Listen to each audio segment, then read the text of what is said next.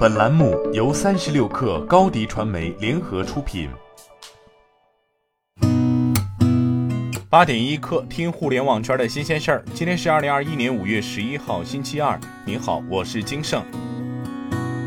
三十六氪获悉，昨天上午，市场监管部门对作业帮和猿辅导两家校外教育培训机构均处以警告和二百五十万元顶格罚款的行政处罚。对此，作业帮回应称。作业帮已经收到市场监管部门的行政处罚决定书，对此诚恳接受，坚决服从。对所涉不当宣传内容、价格标识已整改完毕，未来将严格遵守相关法律法规，优化业务流程，用心服务用户。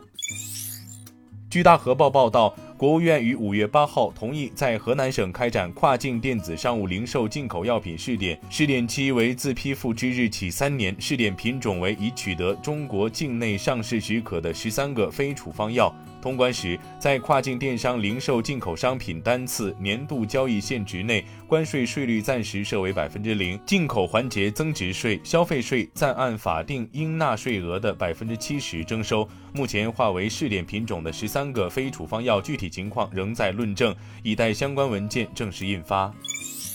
据了解，北京市广播电视局印发关于进一步加强网络综艺节目管理工作的通知，将严格管理调控选秀类网络综艺节目，抵制跟风扎堆儿、题材雷同、唯颜值流量、过度娱乐化等不良倾向。节目中不得设置花钱买投票环节，严禁刻意引导、鼓励网民采取购物、充会员等物质化手段为选手投票，严禁任何机构和个人以花钱买票、集资打投等形式进行数据造假，干扰节目选拔。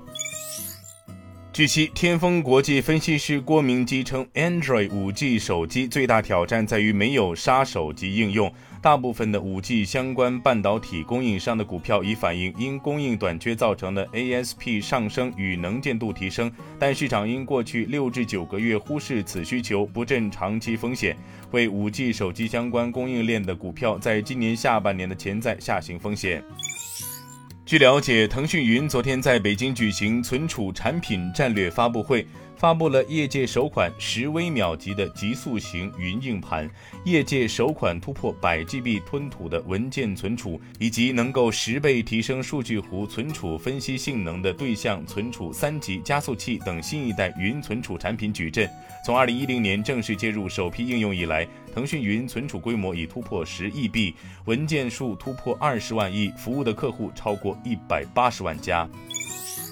据了解，康普生物医药已于近日完成2.5亿元 B 轮融资，本轮融资由龙盘投资领投，所募集资金将主要用于加速推进公司多款分子胶蛋白质泛素化降解技术产品的临床开发。康普生物医药成立于2011年，总部位于上海张江高科技园区，是一家处于临床阶段的创新型生物医药企业。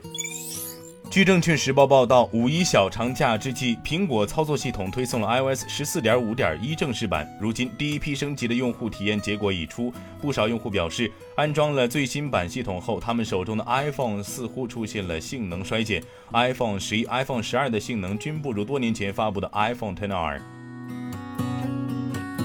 今天咱们就先聊到这儿，我是金盛八点一刻，咱们明天见。